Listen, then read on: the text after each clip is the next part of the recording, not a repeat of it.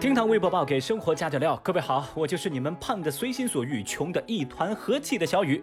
话说，我发现一个很奇怪的现象啊，现在很多人给小孩起小名，怎么都流行用食物的名字呢？你比如说，我身边很多朋友，他们的宝宝全部都叫什么糯米、玉米、毛豆、黄豆、芒果、菠萝。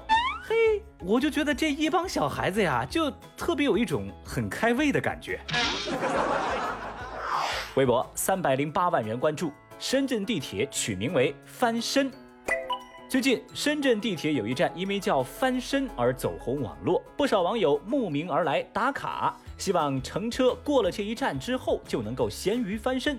在网络上热传的各种视频当中，不少的网友对着站牌做出膜拜的样子，求一个翻身。哦，据悉，这个站名的由来啊，是因为附近有个翻身村儿，而地铁的工作人员表示，翻身站哪都开通十年了，也不知道为什么在最近它突然就火了。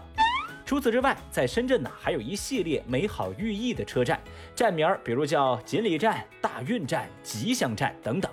那这突然火爆的地铁站名，在微博上收获了冰火两重天的评价。有人说，这有什么大惊小怪的呀？至于上热搜吗？这也有人觉得呀，今年情况比较特殊，很多人都想翻身，不过是个美好的愿景，不必苛责。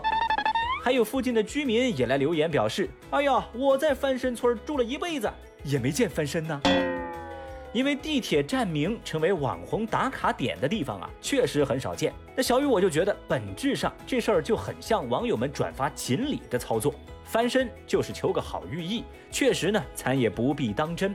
而且，小雨我在自己有限的记忆数据库中好好搜了一下，我就发现有好多地方的地名其实都很有意思。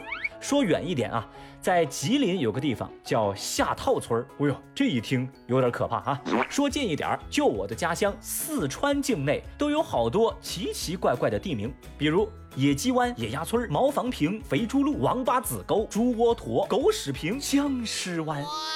嘿，这一口气顺下来，那是数都数不完。所以说到这里啊，小雨也想问问正在听节目的大家伙儿，您还知道哪些神奇的地名呢？节目下方评论区一块儿来说说喽。微博二百七十七万人关注，广西大学女生安全防范攻略。最近，广西大学官网的雨无声页面中发布了二零二零级迎新的专题《女生安全攻略》，其中就提到。女孩们不要穿过分暴露的衣衫和裙子，不要穿低胸的，不要露腰的，不要露背的，防止产生诱惑。不要露财，不要露富，不要携带大量现金或者佩戴贵重首饰出行。单独行动时要用衣领、围巾等把首饰遮住。那这份所谓的安全攻略引起了网友的热议，铺天盖地的质疑批评瞬间充斥网络。而伴随着舆论的发酵，有媒体找到广西大学了解情况。一位工作人员回应说，在学校的校园里就该遵守文明礼仪。这广西天气炎热，有些女生适应不了天气热，穿的就比较暴露。而且广西大学目前整体的文明程度有待提高，所以才专门写出来。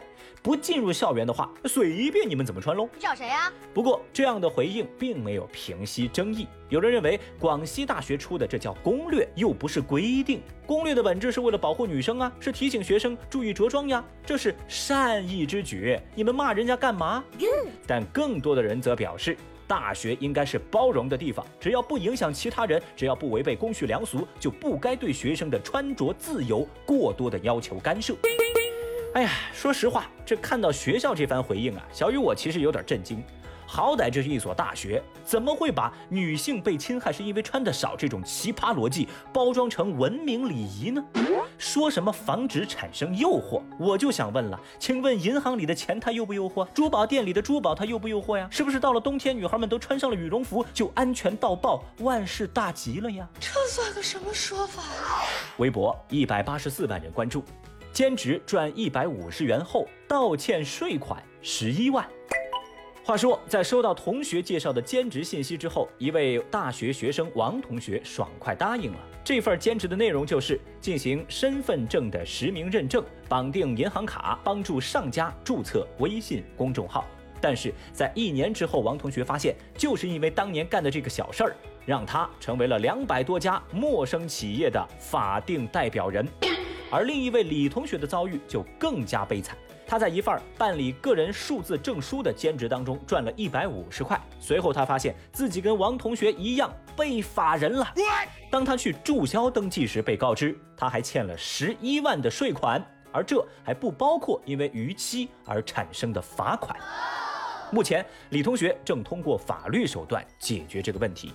有媒体就调查发现，以兼职之名招募法定代表人，随后将法定代表人信息、营业执照、对公账户等材料兜售，这被法人的现象背后，其实是一条买卖个人信息的黑色产业链。